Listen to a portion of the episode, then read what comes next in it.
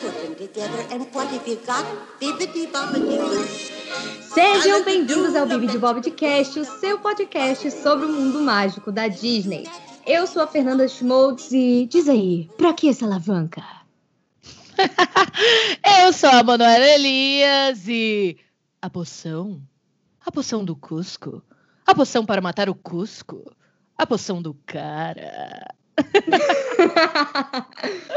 Gente, hoje nós viemos aqui, ao invés de cortar a onda do imperador, exaltar a onda do imperador, não é mesmo?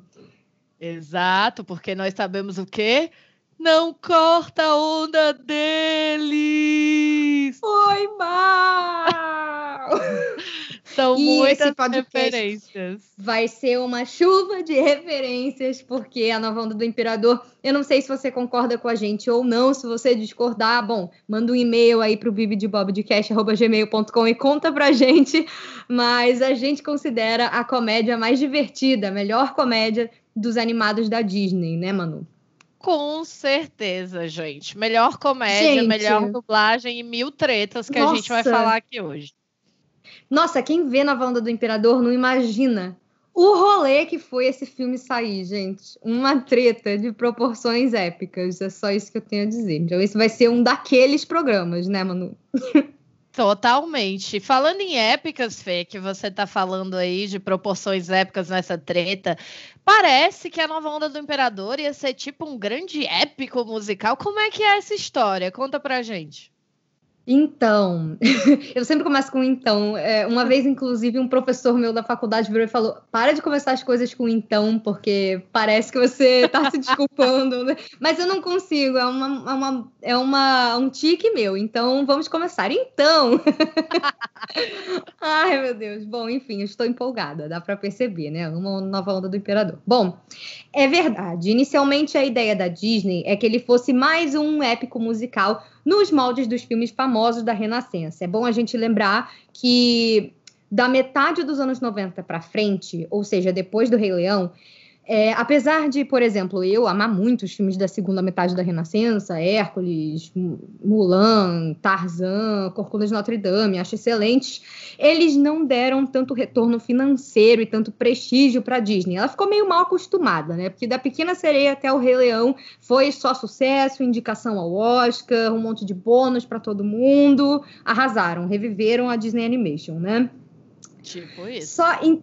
Pois é. E eles também estavam naquela onda de pegar um compositor famoso para fazer a trilha do filme. Então a gente tinha tido o Elton John no Rei Leão, o Phil Collins no Tarzan e no Irmão Urso e pro pro Nova Onda do Imperador, né, que antigamente, né, quando ele começou a ser desenvolvido, ia se chamar Kingdom of the Sun ou o Reino do Sol, porque não chegou a ter uma tradução oficial em português, mas traduzindo literalmente é isso, ia ser feito pelo Sting. E o motivo pelo qual a gente tem como saber todos os detalhes dessa treta é porque parte do acordo para o Sting topar fazer as músicas do filme foi que a esposa dele, que era uma cineasta, o nome dela é Trudy Styler, pudesse documentar a criação do filme. Então, ela gravou tudo dos bastidores, inclusive as tretas. Então, é surreal. E o filme ia ser lançado direto para vídeo, né? Ou DVD, 2000, acho que já tinha DVD. Enfim, ia vir direto para vídeo para as pessoas poderem alugar ou comprar. Mas, como o filme virou outra coisa totalmente, a Disney acabou meio que enterrando esse projeto. Mas existe online esse documentário para você baixar. É com qualidade ruim, mas é muito engraçado de ver. É, vem com time code ainda na tela, sabe? Parece que não estava finalizado, mas ele está editado Uhum. numa ordem, já está contando uma história certinha. O nome desse documentário é The Sweat Box, que traduzindo seria A Caixa de Suor. E é muito engraçado o motivo pelo qual eles deram esse nome. É, lá na Disney, quando você estava desenvolvendo um filme, eles faziam esse, essas reuniões na Sweatbox, que é onde a galera do alto escalão, quem estava né, é, tomando conta do filme, via o progresso da história dos animadores. Então, geralmente o diretor, o compositor, a galera do visual, todo mundo ia lá e era literalmente um suor do caramba, porque não só você estava ali expondo o seu trabalho e né, garantindo que nada era garantido que eles iam aprovar, às vezes eles tinham que voltar e refazer tudo, então era um momento de tensão para os animadores e, e para os diretores. E ao mesmo tempo, essa sala era uma sala minúscula, sem ar condicionado e nem janela. Então assim, era muito brutal. E por isso que ela colocou esse nome no filme, né? Porque eles tiveram que fazer, refazer o Nova Onda do Imperador um monte de vezes até chegar no resultado que a gente conhece, nessa comédia divertidíssima que a gente ama, né? E é muito estranho você pensar isso, porque ele ia ser numa vibe de Pocahontas, por exemplo, sabe? É, ia ser uma história inspirada no Príncipe e o Plebeu, a história ia ser totalmente diferente, ia ser cheio de músicas, uhum. mas aí deu muita treta e falaremos hoje mais sobre isso aqui. Mas só para vocês saberem, tem um. Tem, olha, é um mar de, de tretas, assim. É, é realmente uma situação surreal, que eu até às vezes até me engasgo aqui de tanta coisa. Mas basicamente o que, que aconteceu, né? O diretor seria o Roger Ellers, que foi um dos co-diretores do Rei Leão, e que depois do sucesso absurdo que o Rei Leão fez, eles deram carta branca para ele fazer o seu épico musical peruano. Só que aí deu a maior treta, porque não gostaram do que estava rolando. E eles também começaram a ficar tensos com isso da Renascença tá declinando. E a gente sabe que os anos 2000 foram o início do declínio da Disney, o final da Renascença foi em 99 com Tarzan. Então, uhum. tinha muita coisa em jogo, né, Manu? Tinha, então... tinha muita coisa em jogo, né? Eles estavam eles já estavam caindo, eles vinham de uma ascensão, como você falou, né, Fê? E eles já estavam caindo, uhum. então eles precisavam dar aquela reviravolta Disney. Não foi dessa vez, fica a dica. pois é.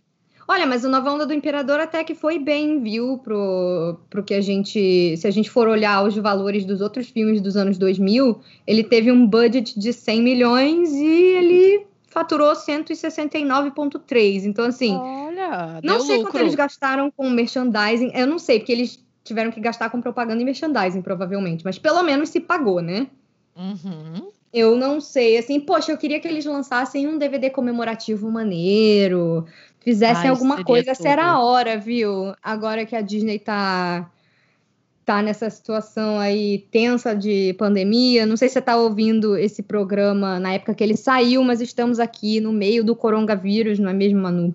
E Sim a maioria dos parques da Disney estão fechados há um tempão e não tem filme no cinema sendo lançado também. Então a Disney está tentando que encontrar outras formas de faturar. Exato. E cara, o Nova Onda é tão incrível que eles podiam real lançar um, umas versões especiais aí desses filmes que a gente não vê mais, né? Nova Onda, acho que eu nunca vi DVD dele. O, o meu namorado tem, mas ele tem da época que saiu, sabe? Mas eu é tenho, mas é da época que saiu também. Tempo. É, eu tenho da época que, eu tenho da época, da que ele saiu, saiu também. Ai, gente, tristeza. Ai, ainda mais porque eu não sei, assim, eu realmente gosto da versão dublada. Eu não consigo, eu já tentei ver ele legendado mas chega, tipo, eu vejo dois minutos e eu fico, não, pera, eu tenho que botar em português porque eu quero, quero ver essa piada do jeito que eu gosto. Não que seja ruim em inglês, mas é que faz mais sentido pra gente a versão em português. Comédia é um negócio que, pra animação, geralmente fica Sim. melhor dublado, né? Mas essa em específico é sensacional. É bom a gente lembrar que a gente teve Celton Mello de Cusco que foi uma escolha perfeita, né, Manu? Perfeita, gente. Eu nunca imaginei, mas eles arrasaram. Dele. É. Ai, nossa. perfeito. Que ele fica, diz aí, né? é, tá demitida. Tipo. Ou a fala mais famosa, ele... né? Jaburanga, Gente, jabucreia, jaburanga. Ah, jabu, jabucreia, jaburanga. Ih, já sei, você tem grande personalidade. Ele dando fora nas meninas. Gente, e aí depois quando o Pátia chega lá e ele vira. E aí eu vou abrir Cuscotopia, meu presente de aniversário para mim. Tô tão feliz. Tipo, muito bom. Eu não, não consigo não consigo ouvir outro Cusco, assim, é impossível. Esse é um dos filmes que nem, nem para testar Nossa, não deu certo. eu, eu nunca nem tentei. ah, o João tentou me botar para ver legendado, né? Aí eu fiquei tipo assim, então, deu dois minutos, eu, eu, quero meu Ed Mota, eu quero, eu quero meu Celton Mello, coloca aí, por favor. E aí não teve o que fazer, né? E aí é isso. É verdade, uh, não tem música, né? Não é um musical como a gente conhece, mas algumas das músicas que o Sting fez foram parar na trilha do filme, assim, é, no CD de trilha, algumas tocaram nos créditos, e aqui no Brasil, quem fez a música do início, quando a gente conhece o Cusco e vê que ele é super metido, tem um super número musical que, que não é ele que canta, né? É um cantor do, do, do Império lá, e aí a gente vai vendo ele e o Ed Mota que canta aqui em português muito bom, sabe? É, a gente tem o Guilherme Briggs, que é o, o mago aí da dublagem brasileira, fazendo Kronk, que é uma das melhores coisas que ele já fez, na minha opinião. Eu amo absurdamente o Kronk.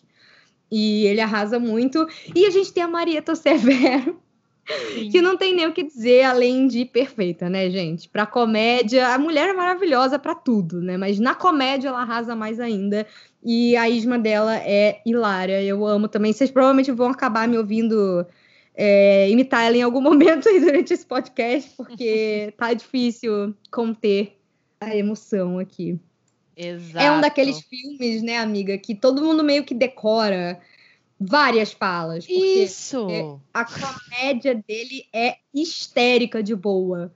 Você é, usa é na vida, entendeu? Vira referência, vira piada Sim. interna dos amigos, porque assim, é, eu acho que a nova onda do Imperador. E assim, a nova onda do Imperador, de uns anos pra cá, ficou cult, né? Entre os filmes da Disney, a nova onda do Imperador virou cult. Especialmente uhum. nos Estados Unidos, onde eles tinham muito pouca notoriedade. Eu acho que aqui no Brasil foi a dublagem e as sacadas da adaptação da dublagem que deram toda a notoriedade que, que o, o Nova Onda tem. Foi justamente esse trabalho. Então, assim, é impressionante olhar para trás e você ver que o filme que teoricamente não tem a relevância, né, de um Rei Leão, não tem a relevância de uma Pequena Sereia. Ah, não, é um filme que fica ali no nosso emocional com tanto carinho, né? Então é muito legal a gente olhar e ver que ele, e ele envelheceu super bem. A nova onda do Imperador Nossa, envelheceu super sim. bem. Eu é, acho interessante falar sobre isso, porque eu acho que não só a comédia em si, a dublagem, mas é, o estilo do filme é muito a pegada do brasileiro, sabe? Por isso que eu acho que também fez muito sucesso aqui. Porque ele é uma comédia que não fica datada, como a gente estava falando. É bom lembrar que 2000 a gente começou a onda do Shrek, então começou aquela coisa de filmes sarcásticos, zoando contos de fadas, refer referência em música pop em tudo. E o Nova Onda, ele prova que a melhor comédia é aquela que se baseia na sua própria história, né? Nos seus personagens. E as situações são tão engraçadas que ele não envelheceu mal, né? Enquanto você pega aí é, filmes que fazem referência à cultura pop, rapidinho, né? Rapidinho já não, já não tem mais tanta graça. A geração nova que vê não vai entender muitas das piadas. E eu acho que por isso que o Nova Onda meio que transcende, né? Ele é muito engraçado e ele é engraçado na relação dos personagens. O Cusco é um personagem incrível. É, apesar, é a primeira vez que a gente vê um protagonista da Disney que é um anti-herói no sentido de ele acaba sendo o maior vilão da sua própria história. Claro que a gente uhum. tem o Kronk e a Isma, que são hilários também, mas todas as tretas, na real, acontecem mais por causa do Cusco mesmo, porque durante a jornada do Cusco e do Pátia de volta para o reino, quem atrapalha eles, na real, são eles mesmos. É, é, o, é, é, o, Cusco mesmo. O Kronk e a Isma estão só lá, entendeu? É, correndo atrás deles, enriquecendo a história e se preparando para enfrentar eles no final do, do filme, né? Quando eles já uhum. se juntaram e o Cusco já tá virando uma pessoa melhor. Mas muito da graça do filme é justamente o Cusco sendo muito bichamar, entre aspas, né? Que é um termo que eu adoro. É, hilário, sabe? E é uma coisa que é engraçado da gente falar, porque esse tipo de personagem geralmente eram os vilões da época da Renascença, né? Que eram vilões mais divertidos, cativantes, cheios de falas engraçadinhas, sarcasmo, usando outros personagens de escada para se sobressaírem. Então, foi uma coisa que veio meio do acaso, né? Porque o Shrek acho que nem tinha saído ainda quando saiu Nova Onda, eu acho. Eu não lembro qual acho foi exatamente a data do Shrek. Acho que foi 2001, não foi? É, acho Ou que foi 2001. Acho que foi 2001, pois é. O Nova Onda saiu em dezembro de 2000. Então, assim, é engraçado, né? É... Ele não foi uma resposta a essa nova fase da animação, que eu gosto de chamar de adolescência da animação, que é quando a animação uhum. acha que ela é legal demais para curtir musicais e princesas e contos de fadas no geral, então ela fica zoando tudo e colocando música Ed, não é mesmo? É. Então, é engraçado que a Disney depois tentou de tudo, assim. Eles fizeram anos, os anos 2000 foram uma grande salada de fruta. Foi, aí, eles estavam com tentou tudo. Tudo que é coisa. Tentaram 2D, tentaram realismo, tentaram 3D, tentaram fazer drama musical, comédia, coisa sarcástica. Eles tentaram tudo ao mesmo tempo. E demorou para eles se acertarem, né? Foi uma década meio perdida, entre aspas. Eu acho que é, que realmente marcou e fez algum sucesso foi o Lilo Stitch. Acho que a Princesa e o Sapo no final da década, mas mesmo assim não foi um sucesso financeiro, é um sucesso, acho que mais no fandom, né, da Disney. Uhum. Então, é muito engraçado isso, porque o Nova Onda também não deu um grande dinheiro nem nada, mas é uma coisa que eu acho que é uma boa resposta a esses filmes dos anos 2000, especialmente a esse sarcasmo, essa comédia e esse excesso de referências pop, sabe? Por isso que eu acho que o Nova Onda envelheceu tão bem, enquanto muitos, muitos dos filmes, a maioria, né, que seguiu na onda do Shrek, não conseguiu ficar tão marcante. Não mesmo. Então, né? Então acho que isso é o que faz esse filme muito especial, assim. É, ele tem vários núcleos, né? O que é muito divertido. Eu acho que tanto as partes do Cusco com Pátia e as da Isma com Kron, que são ah, sensacionais. Vamos combinar, quem é que canta o Parabéns para Você clássico quando você tem o Parabéns ah, da Isma? Ah, não, gente, feliz aniversário, que tudo seja azul, tá muita gente azul. fina, é bacana pra chuchu. Bacana pra chuchu. perfeito, perfeito. Aliás, você reparou, amiga, que no Dois Irmãos, na hora que que o Ian e o Barley entram na taverna da Mantícora. Estão cantando parabéns e é o feliz aniversário, é que tudo seja azul. É o único parabéns possível. Sim, é o único parabéns possível, real oficial.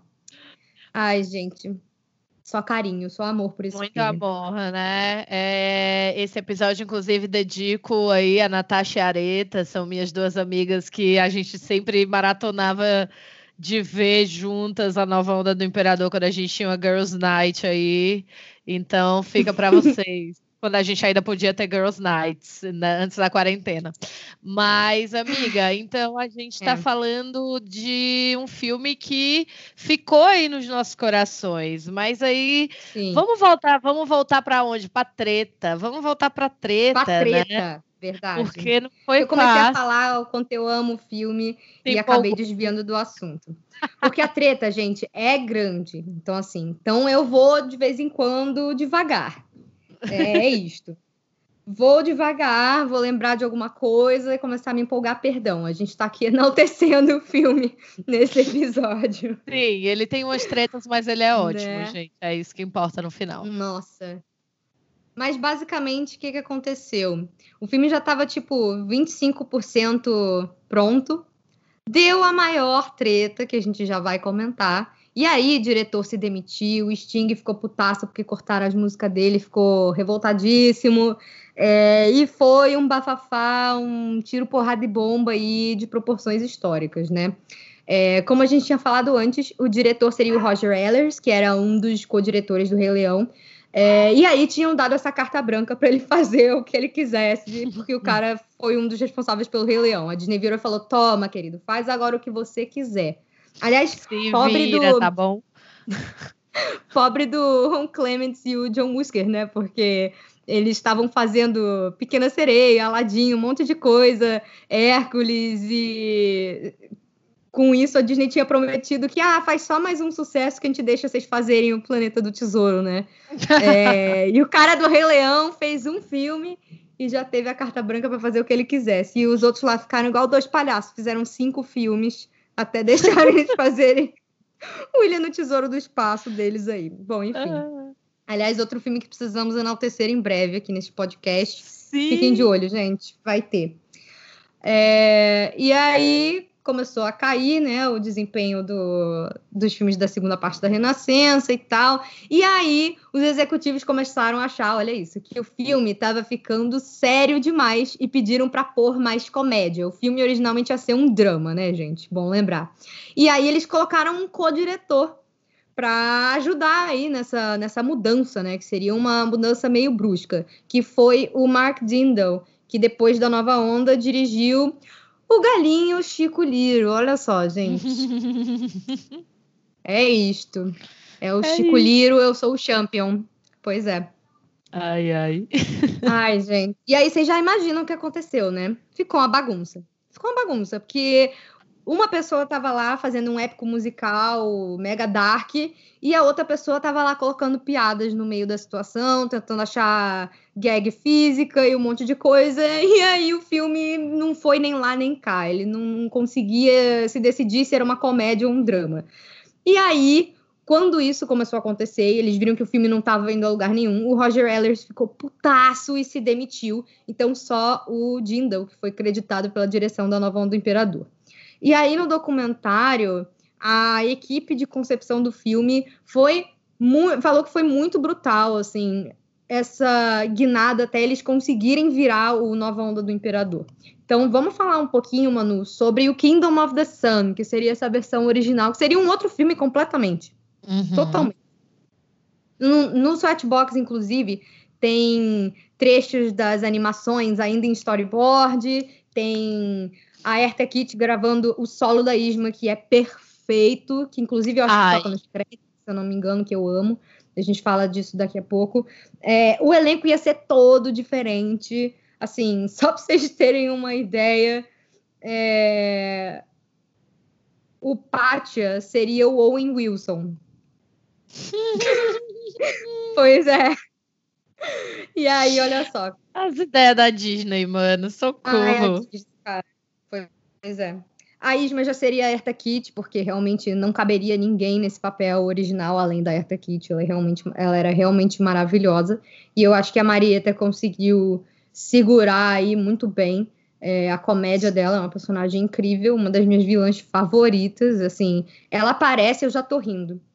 E no caso da Isma, eu acho hilário, porque eu super entendo ela se o filme não tivesse mostrado aquela cena logo no início da introdução da Isma, quando a gente vê ela no trono lá, é, sendo escrota também com, com os plebeus, o pessoal da, do Império, uhum. né? Daria para dizer real que ela tinha razão, que o Cusco era um pau no cu, perdão o termo, e, e que ela, poxa, ela tava ali tentando tentando trabalhar e ele era um mimadinho que ficava gastando dinheiro Sim, com besteira e até total o gerenciamento do reino. Mas ela também não era uma boa líder, como pudemos ver. Então, meio que fica elas por elas e o povo que lute, não é mesmo? No caso, foi meio que isso aí. Zero é... novidades, né, amiga?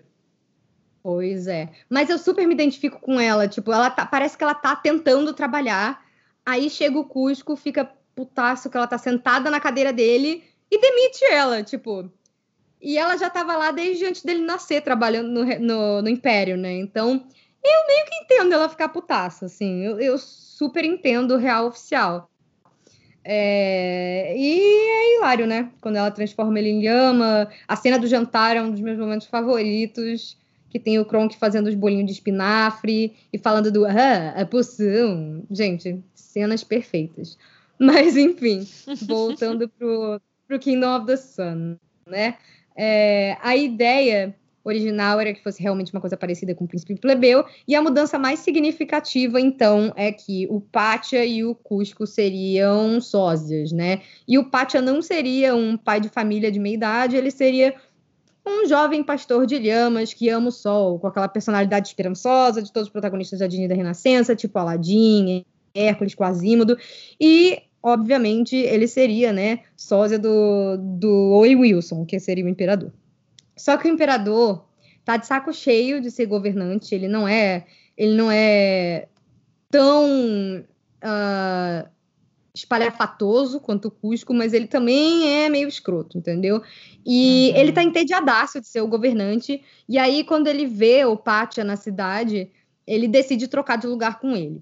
E aí essa história envolvia ah, todo mundo. Ah, entendi. Ia ter dueto, dois casais improváveis, eles iam trocar de lugar, e aí meio que o Pátia, disfarçado de Cusco, ia se apaixonar pela noiva dele, que também era da realeza lá, que seria chamada Nina, e que não gostava do, do Cusco, né? Mas que quando Pátia troca de lugar com ele, ela passou a se interessar pelo lado bom que ela vê no Pátia, achando que é o Cusco. Então, olha a treta aí que já já tá escalando, né? Sim, é... novela mexicana já. Total. E enquanto isso, o Cusco toma o lugar do Pátia, ele só quer relaxar e aí ele acaba conhecendo uma outra personagem que é a, que ia ser a Mata, que ela ia ser uma pastora de lhamas, que seria dublada pela Laura Prepon, que eu absolutamente amo, que era a dona do, no That 70 Show e a voz do Orange is the New Black. Eu sou apaixonada por ela, ela tem uma voz linda e ia ser muito maneiro. E era uma personagem que ia, que ia ser aquela coisa do Enemies to Lovers, sabe? Tipo, é, ele é todo escrotinho, ela era aquela uhum. personagem forte que não ia aceitar os fora dele eles iam provavelmente ficar brigando um tempão e, e se apaixonar depois, né? Sim. Então, teria essa coisa dos dois casais, mas a gente teria a Isma também. E eu acho que a Isma teria um papel muito maneiro, assim. Ela ia ter uma motivação maior do que só se vingar do garoto escroto, que é o imperador, né? Uhum. Ela, ela teria outros planos de, e depois que ela descobre a troca dos dois sósias, ela vai atrás do Cusco e aí ela transforma ele numa lhama. E aí isso obriga o Pátio a continuar se passando pelo imperador e ele fica meio na mão dela. Que aí ela diz que se ele não fizer tudo o que ela quiser, ela vai revelar o segredo dele, que ele é na verdade um plebeu e não um imperador. Olha a treta. E ele é apaixonado ah. pela. Cara, ia ser uma treta gigantesca. Mas mas olha só, não, eu gostei também, eu acho muito maneiro. E só que o que a Isma na real queria, olha isso, agora vai ficar muito doido, amiga.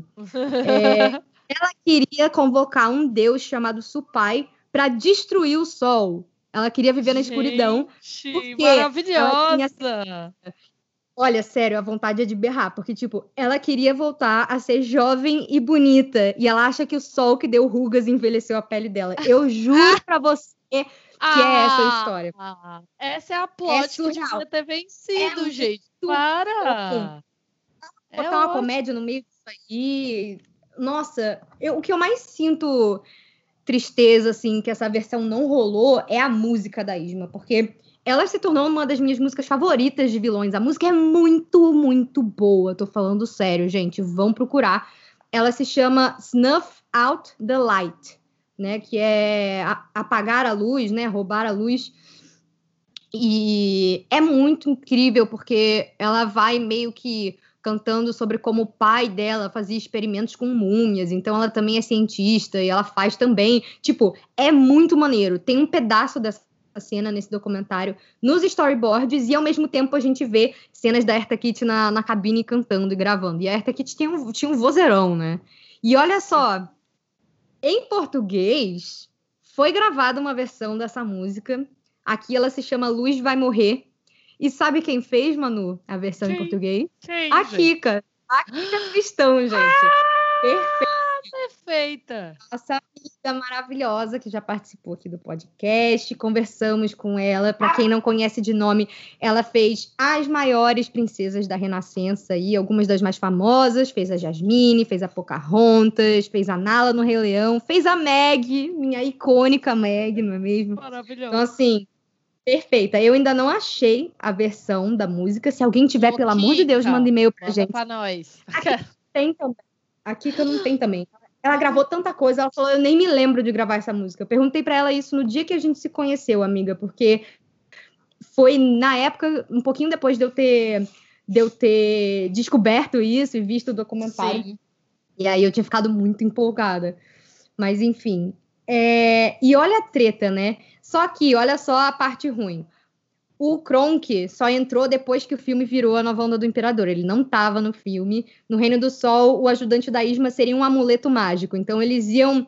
é, Daqueles que parece tipo máscara, sabe? Aquelas máscaras meio. Eu não sei se é Inca ou Azteca, sei lá. Mas aí já Sim. seria uma coisa mais focada nisso que a Disney sempre fazia, né? De botar quando tinha um filme de alguma cultura diferente, pegar alguma coisa que fosse relevante de lá e transformar no mascote, né? Botaram um Mushu no Mulan, esse tipo de coisa. Então, o Kronk não ia estar nessa parte, mas, gente, ia ter magia, uma coisa meio.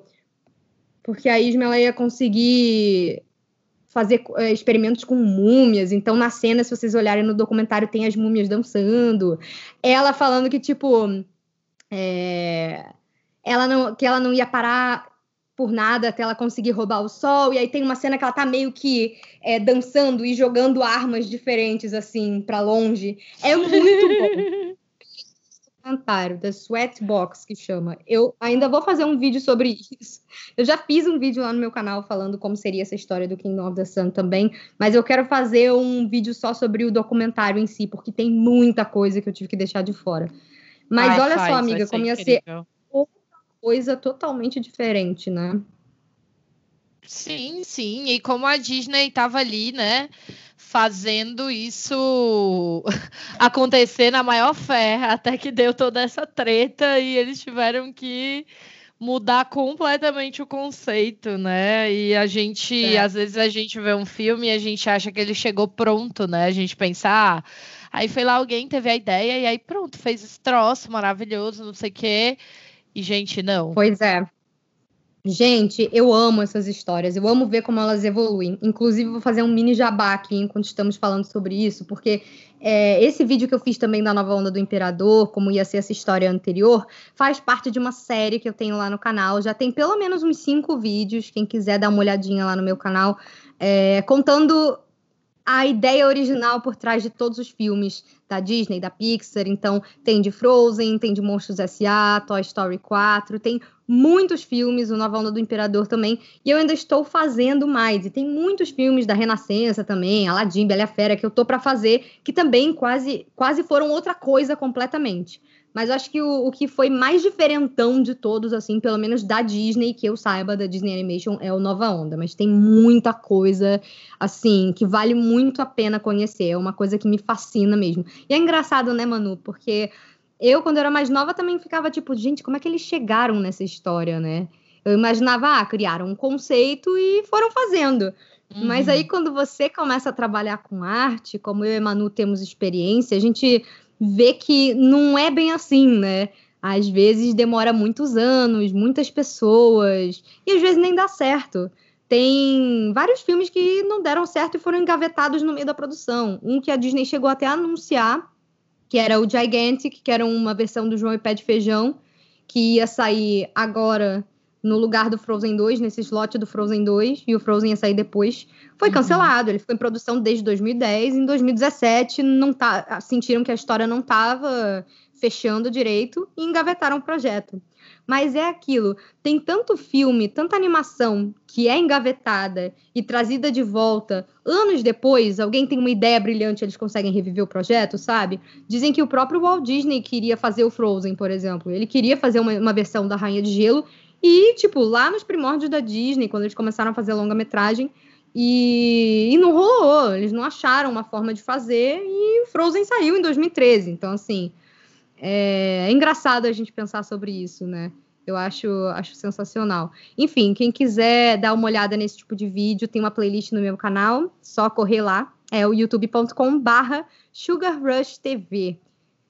Tá, assim, é um assunto que eu gosto muito. E qualquer hora a gente pode falar mais, né? Fazer um compilado aqui no podcast também, falar de outros filmes, junta alguns e faz um episódio só sobre histórias alternativas que não viraram os filmes. Vocês que sabem, mandem aí e-mail pra gente é, dizendo o que, que vocês acham e quais vocês gostariam de, de ouvir a gente conversando sobre aqui. Com certeza, amiga, com certeza. E eu acho que é importante também a gente falar que, apesar do Nova Onda não ter dado um mega sucesso, pelo menos ele se pagou, né? E ele fez um sucesso suficiente para ganhar continuações, sequências, série de TV, né? É, fizeram Nova Onda do Kronk, que foi um filme feito direto para vídeo, na época em que a Disney estava ainda lançando um monte de sequências direto para home video, era um mercado que estava indo super bem na época, eles estavam fazendo uhum. sequências de todos os animados mais famosos, né? E depois ele ganhou uma série no Disney Channel também. Aliás, se a gente for parar para pensar, geralmente os filmes que ganham série são justamente esses que tem muita comédia envolvida, né? Sim, sim. Enrolados. É, Enrolados, Aladdin, Hércules.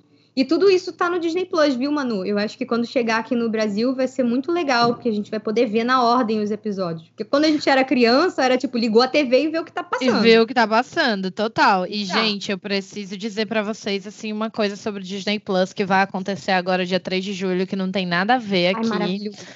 Entendeu? Com a nova onda do Imperador, mas eu preciso dizer que Hamilton o Hamilton, o musical, vai lá ver nosso se você não viu o nosso episódio especial de musicais com o Glauber Souza, vai lá ver Disney na Broadway.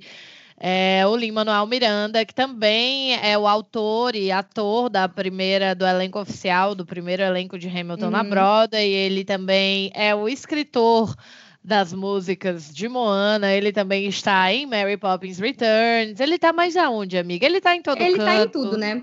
Ele, ele tá, tá ajudando. Olha só, amiga, ele tá ajudando o Alan Menken nas músicas novas do live action da Pequena Sereia. Eu olha vou morrer, lindo. você não está entendendo. Também é falaram que estão pensando num Moana 2 que envolvesse uma princesa latina junto e ele também Sim. tecnicamente foi já escalado para compor as músicas. É um projeto que está em desenvolvimento, a gente não sabe quando vai rolar, mas o importante a dizer é que Lin Manuel, graças a Deus, vendeu sua alma para o rato e agora ele está nos dando muitas coisas maneiras na Disney Sim. também. E a, ele ia a sair dele de quarentena vai ser feita porque ele vai liberar Sim. o pro shot de Hamilton no, com o elenco principal, o primeiro elenco, o elenco que ele fazia, o Hamilton, no Disney Plus dia 3 de julho. Sim. E eu tô muito feliz, porque ele sabe que ele vai liberar morrendo. isso no Disney Plus dia 3 de julho, e dia 3 de julho, três horas depois, isso vai estar na internet. Então ele liberou isso na internet. Ele sabe. É. E eu tô muito feliz. Pra todo mundo poder ver. Ele fez essa boa pois ação é. na quarentena. É. Pois é, porque o filme ia sair nos cinemas em 2021, né? Mas Isso. como a gente tá agora, eles estão com o calendário todo espremido, porque eles estão tendo que botar os filmes de 2020 e os de 2021, a maioria para o ano que vem, eu acho que foi uma, uma boa ideia também. Até porque lá nos Estados Unidos e no Reino Unido, onde já tem o Disney Plus, muita gente. É, muita gente é fã mesmo. Lá tem essa cultura de musicais, você tem a Broadway, tem o West End, então a galera é muito fã de musicais e Hamilton é um fenômeno mundial, né? Então, acho que é uma boa forma também deles angariarem mais assinaturas. No momento, já passou de 50 milhões de assinaturas do Disney Plus, e isso porque só está em poucos países, né? Imagina quando chegar para cá, para o nosso lado também. Eu acho que quando chegar na América Latina, não é querer falar que a gente é melhor, não, mas vai explodir, viu? Vai explodir porque a Disney é muito famosa aqui na América Latina, tá todo mundo muito empolgado. Eu espero que eles possam lançar logo, né? E seria muito legal se eles conseguissem adiantar um pouquinho, né? Sim, eu queria muito, sim, ficaria muito eu feliz. queria muito. Tomara. Mas, gente, é, esses são aqui os avisos gerais, né? Mas aí eu acho que agora é hora da gente é. entrar é. no nosso debate sobre o filme, para finalizar esse episódio. Nossa, com certeza. Olha, eu e Fernando já falamos tudo. É o melhor filme de comédia da Disney, entendeu?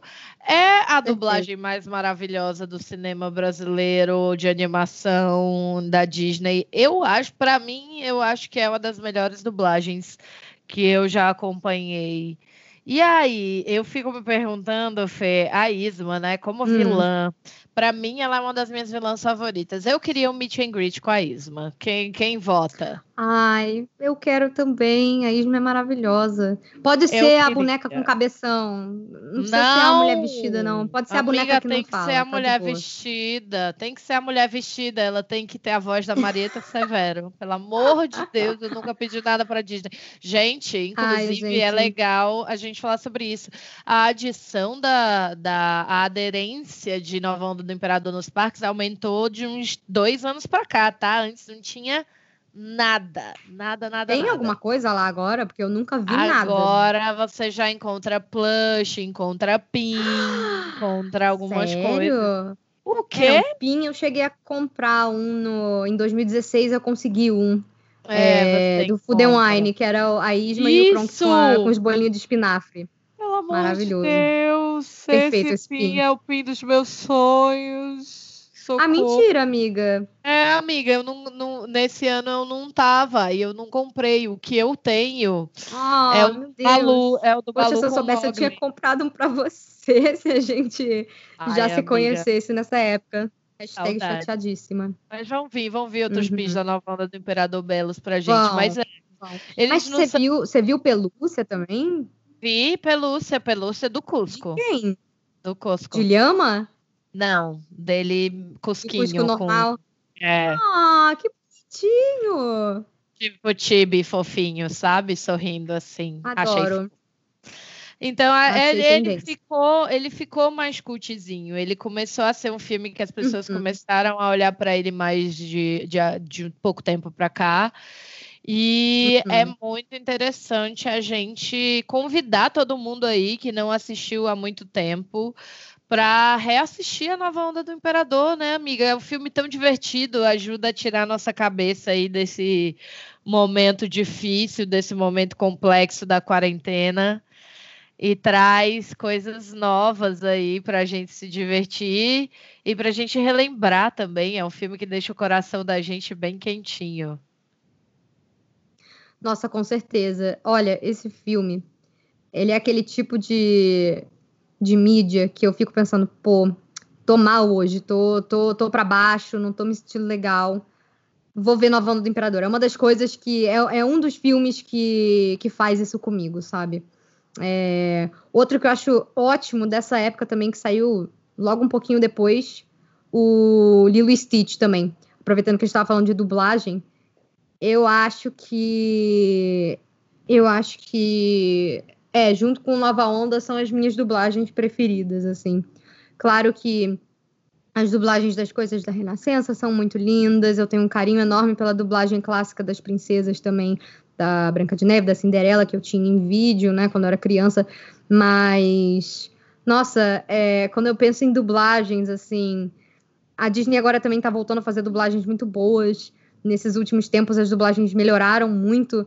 É, mas o Nova Onda e o Lilo e Stitch são, são meus, meus docinhos, assim. é, são filmes que eu não consigo ver em inglês, não dá. É, eu acho que É, tem e que tipo- ver, tem que ver em português, gente. É isso aí. Sim, pois é. Aliás, Disney, se você estiver ouvindo, que eu sei que o rato, o rato tá sempre sondando, não é mesmo? Rato, por favor, lança DVD do Nova Onda de novo. Eu preciso ter, porque não tem direito em português. Eu tenho uma versão baixada meio ruim. Eu quero ter a versão com a qualidade boa. Lança, por favor. E tinha na Netflix, né? Mas chorando. agora não tem mais. então, eu via na ajuda Netflix. nós, rato. Ajuda nós. Tristíssima, rato. Ajude seus fãs a sobreviverem à quarentena, viu? Porque eu não sei você, amiga, mas eu tô só vivendo de nostalgia. Ah, é, eu não. decidi que eu voltei para os anos 90 e para os anos 2000. É tipo, desenho da Disney, tô vendo mais do que eu já via, séries tipo Lizzie McGuire, Hannah Montana, é só isso que tá rolando na minha casa, assim. Minha irmã Sim. ressuscitou a RBD. Ontem a gente tava jogando Rumicube com a minha mãe e ouvindo RBD. E eu e ela, tipo, sentindo a vibe, cantando junto, tipo, é isso. Lembrando de tempos melhores, É, onde não tinha quarentena, bom. não tinha boleto para pagar, não tinha depressão, Boleto, sabe? Gente, Nossa, muito bom. pandemia, muito bom. Eu tô assistindo.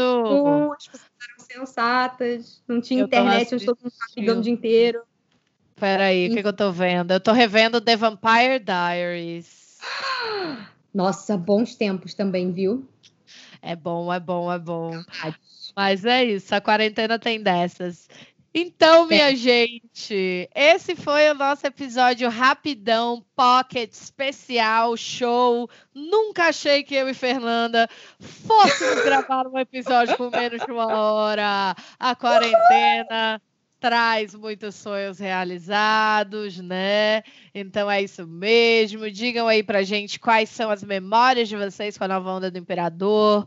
Conta a sua história pra gente com esse filme lá no bibdebobcast.gmail.com para ter o seu, ter a chance de ter o seu e-mail lido aqui com a gente nos próximos episódios. E aí, Fê, é. fala das suas redes sociais pra gente encontrar. Opa, claro. É, mas antes, gente, já vai seguir o Bibi de Bob de Cash no Instagram e no Twitter, porque a gente posta muita coisa legal e conteúdo extra, avisa quando tem programa novo. Porque vocês sabem, né? A gente tá aqui sozinha. Nossa ideia é lançar sempre um por semana na segunda-feira. Mas esse, por exemplo, não vai sair na segunda-feira porque nos enrolamos, entendeu? Acontece. Acontece. Estamos tentando manter sempre no horário, mas segue a gente lá. É arroba Bibidcast tranquilinho. E para me encontrar na internet, vocês me acham ou no YouTube, que eu já falei para vocês, é o youtube.com/barra Sugar Rush TV, ou só escrever Sugar Rush no YouTube, que já aparece. E nas redes sociais vocês me acham como arroba Fernanda Schmoltz. Eu tô mais lá no Twitter e no Instagram também. É, meu sobrenome escreve S-C-H-M-O-L-Z. E você, Manu, onde a gente te encontra? Se você quiser me encontrar ali falando um pouco mais de Disney, você me procura no arroba Amiga do Rato para a gente continuar esse papo bacana ou sempre respondendo as mensagens de vocês no arroba Bibidcast também. Então é isso, galera. Espero que vocês tenham gostado desse episódio especial sobre a nova onda do Imperador. Eu quero já o e-mail do Imperador Sol sobre esse episódio, da minha mesa Por amanhã. Favor. Aham, aham, aham, aham. É isso, gente. A mensagem do dia é essa. É essa. Gente, se cuidem. Hashtag fique em casa. A gente se vê Exato. nos próximos. Um beijo e tchau. Tchau. Bibidi, bobidi, boo! Goodness me. It's getting late. Hurry up, dear. The ball can't wait. Have a good time. Dance. Be gay. Now off you go. You're on your way.